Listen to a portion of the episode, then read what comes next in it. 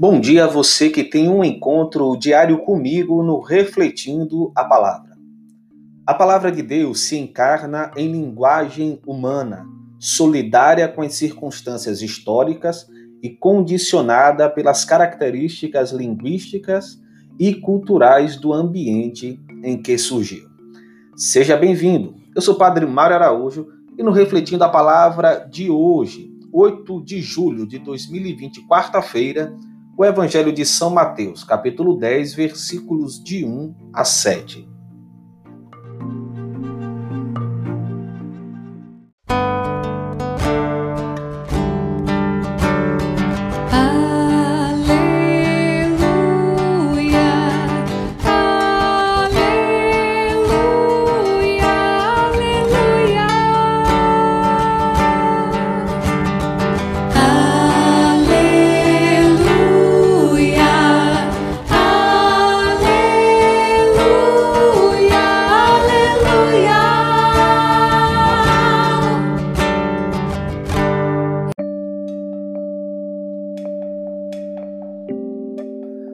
O Senhor esteja convosco, Ele está no meio de nós.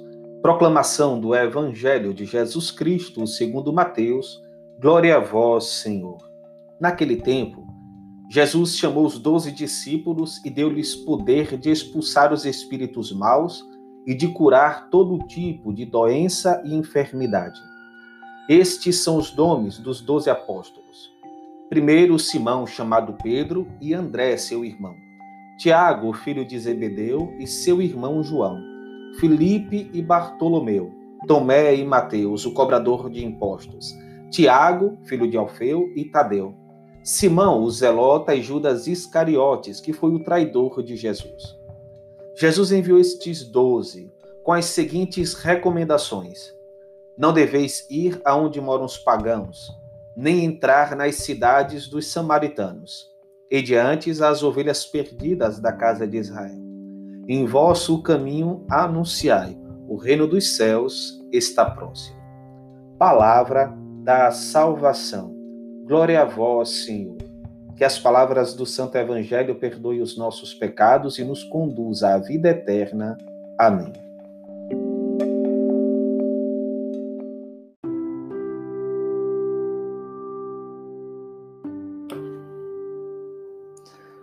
O Evangelho de hoje nos mostra a lógica de Jesus.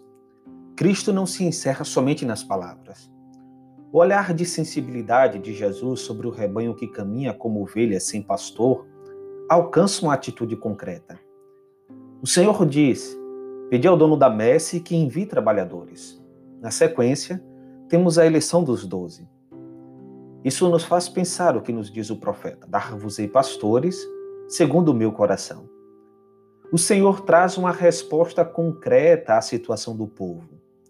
Vivemos num contexto de profunda espiritualização poética da fé, por vezes desencarnada da realidade concreta do povo. Se a um irmão ou a uma irmã faltarem roupas e o alimento cotidiano, e algum de vós lhes disser: Ide em paz, aquecei-vos e fartai-vos, mas não lhes der o necessário para o corpo, de que lhe aproveitará? É preciso atentar para a operosidade da fé. Não se trata apenas do que diz respeito às necessidades materiais, mas também de uma fé que promova uma vida de santidade, um caminho sereno e concreto. Voltar a falar de Cristo com entusiasmo, com profundo amor. Jesus instituiu os doze para pastorearem, para serem próximos e aos lugares em que ele mesmo devia ir. A missão se dá na realidade concreta das pessoas. O Senhor chama homens para colaborarem com a sua missão, não heróis, homens concretos com realidades concretas. Ao longo da caminhada dos apóstolos, vamos percebendo as potencialidades e os limites desses homens sendo colocados em evidência. E são a esses que Jesus reveste de autoridade, com a sua autoridade. Esquecemos-nos muitas vezes, que aqueles que estão à frente do rebanho e com ele são testados diariamente em suas fragilidades. Esquecemos-nos recorrentemente que o rebanho também está revestido de fragilidades. Pastores e rebanho são tomados de fraquezas e ambos são revestidos da graça de Deus. O rebanho, em sua fraqueza, encontra em Cristo necessário cuidado. Os pastores, que carregam a graça em vasos de argila, encontram em Cristo as potencialidades necessárias para servir ao Senhor, servindo ao seu povo. Creio que seja oportuno nos firmar nas esperançosas palavras de São Paulo. O Espírito Santo vem em auxílio de nossa fraqueza. E ainda, quando sou fraco, eis que sou forte. Diariamente, os homens e mulheres de fé repetem consideravelmente a ejaculatória da esperança. A nossa força está no nome do Senhor. Gostaria de dedicar os próximos encontros ao mistério da relação entre Cristo e a Igreja considerando a partir da experiência dos apóstolos, à luz da tarefa que lhes foi confiada, diz o Papa Bento XVI. A igreja foi constituída sobre o fundamento dos apóstolos como comunidade de fé, de esperança e de caridade. Através dos apóstolos, remontamos ao próprio Cristo. A igreja começou a construir-se quando alguns pescadores da Galileia encontraram Jesus. Deixaram-se conquistar pelo seu olhar, pela sua voz, pelo seu convite caloroso e forte. Vinde comigo e farei de vós pescadores de homens. O meu amado predecessor, São João Paulo II, propôs à igreja, no início do terceiro milênio, que contemplasse o rosto de Cristo. Seguindo também eu a mesma direção na catequese a que hoje dou início, gostaria de realçar como precisamente a luz daquele rosto se reflete sobre o rosto da igreja, apesar dos limites e das sombras da nossa humanidade frágil e pecadora. Depois de Maria, reflexo puro da luz de Cristo, são os apóstolos com a sua palavra e com o seu testemunho que nos ensinam a verdade de Cristo. Contudo, a sua missão não está isolada mas insere-se no mistério de comunhão que envolve todo o povo de Deus e realiza-se por etapas, da antiga à nova aliança. Em relação a isto, deve-se dizer que será mal compreendida a mensagem de Jesus se a separarmos do contexto da fé e da esperança do povo eleito. Como João Batista, seu imediato precursor, Jesus dirige-se em primeiro lugar a Israel, para lhe fazer a colheita no tempo escatológico juntamente com ele. Assim como a de João, também a pregação de Jesus é ao mesmo tempo chamada de graça e sinal de contradição e de juízo para todo o povo de Deus. Por conseguinte, desde o primeiro momento da sua atividade salvífica, Jesus de Nazaré procura reunir o povo de Deus. Mesmo sendo sempre a sua pregação um apelo à conversão pessoal, ele na realidade tem continuamente por objetivo a constituição do povo de Deus que veio reunir e salvar. Portanto, torna-se unilateral e sem fundamento a interpretação individualista do anúncio que Cristo faz do reino, assim resumida por Adolf van Harnack nas suas lições sobre a essência do cristianismo. O reino de Deus vem porque vem em homens individualmente, encontra acesso à sua alma e eles recebem. O reino de Deus é o senhorio de Deus, certamente, mas é o senhorio do Deus Santo em cada um dos corações. Na realidade, este individualismo da teologia liberal é uma acentuação tipicamente moderna. Na perspectiva da tradição bíblica e no horizonte do hebraísmo, nos quais a obra de Jesus se situa mesmo com toda a sua novidade, é evidente que toda a missão do Filho feito homem tem uma finalidade humanitária. Ele veio precisamente para convocar a humanidade dispersa, veio para reunir e unir o povo de Deus. Um sinal evidente da intenção do Nazareno de reunir a comunidade da aliança para manifestar nela o cumprimento das promessas feitas aos pais, que falam sempre de convocação, de unificação, de unidade, é a instituição dos doze. Ouvimos o Evangelho sobre esta instituição dos doze. Leio mais uma vez a parte central. Jesus subiu depois ao monte, chamou os que ele queria e foram ter com ele.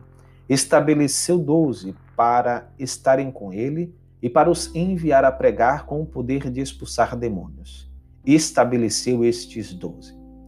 No lugar da revelação, o monte, Jesus, com uma iniciativa que manifesta absoluta autoconsciência e determinação, constitui os doze para que sejam com ele testemunhas e anunciadores do acontecimento do reino de Deus. Sobre a historicidade deste chamado, não existem dúvidas.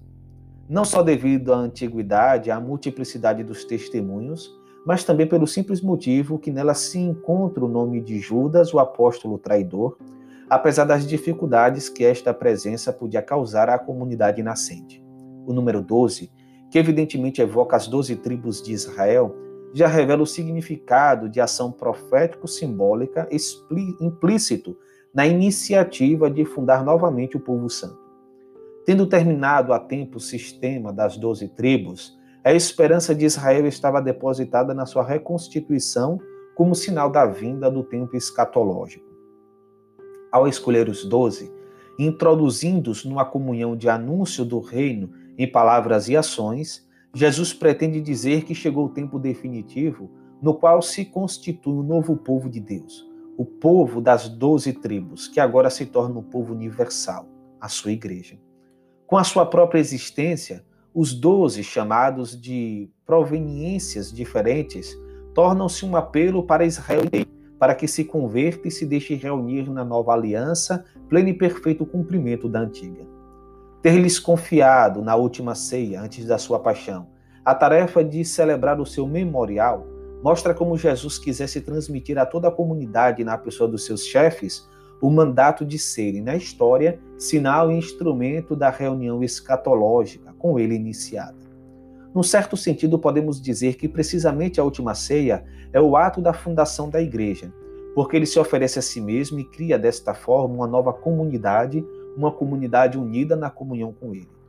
Sob esta luz, compreende-se como o ressuscitado lhes confere com a efusão do Espírito o poder de perdoar os pecados. Os doze apóstolos são, desta forma, o sinal mais evidente da vontade de Jesus em relação à existência e à missão da sua igreja, a garantia de que entre Cristo e a igreja não existe contraposição alguma. São inseparáveis, não obstante os pecados dos homens que pertencem à igreja. Portanto, é totalmente inconciliável com a intenção de Cristo uma propaganda que estava na moda há alguns anos. Jesus sim, igreja não. A escolha deste Jesus individualista é um Jesus fruto da fantasia. Não podemos ter Jesus sem a realidade que ele criou e na qual se comunica. Entre o Filho de Deus feito homem e a sua igreja, existe uma profunda, inseparável e misteriosa continuidade, em virtude da qual Cristo está presente hoje no seu povo. Ele é sempre nosso contemporâneo, é sempre contemporâneo na igreja construída sobre o fundamento dos apóstolos, está vivo na sucessão dos apóstolos. E esta sua presença na comunidade, na qual ele mesmo se oferece sempre a nós, é o motivo da nossa alegria. Sim, Cristo está conosco, o reino de Deus vem. Louvado seja nosso Senhor Jesus Cristo, para sempre seja louvado. O Senhor esteja convosco, Ele está no meio de nós. Abençoe-vos o Deus Todo-Poderoso, Pai, Filho e Espírito Santo. Amém.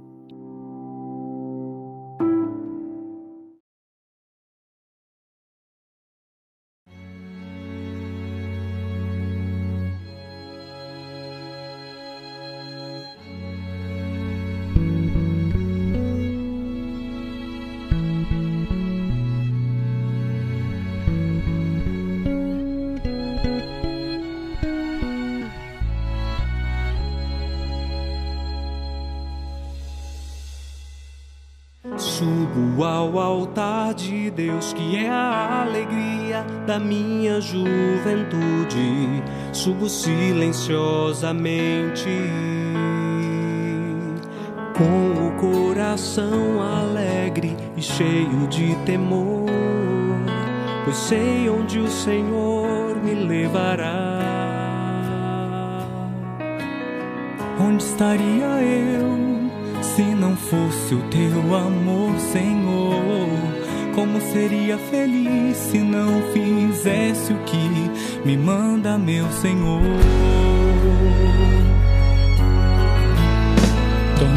consagrado por amor. Ouvi a tua voz, por isso estou aqui. Senti o teu chamado, então me decidi. E me lanço e me entrego nos braços do teu amor. Pois este amor quero permanecer. O teu amor me queima, se me consome. Teu amor é um mar de águas impetuosas e voltas e voltas e voltas no teu amor.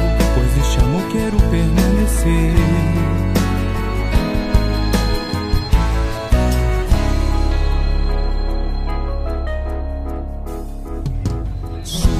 ao altar de Deus, que é a alegria da minha juventude. Subo silenciosamente,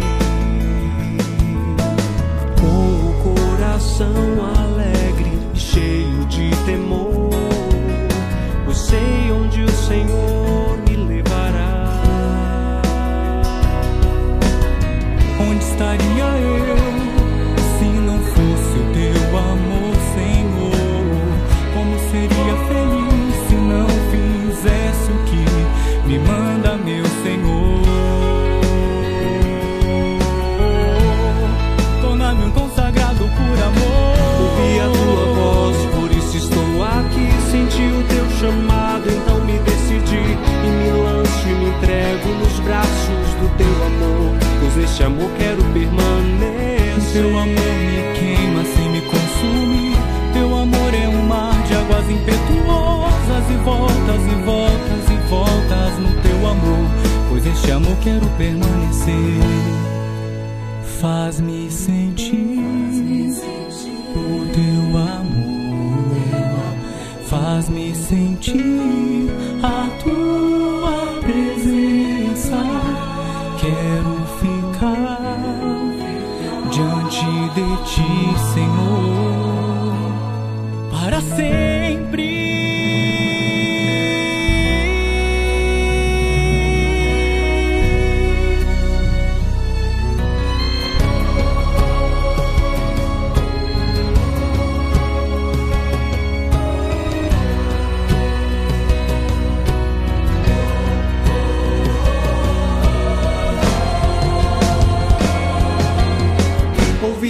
tua voz, por isso estou aqui. Senti o teu chamado, então me decidi.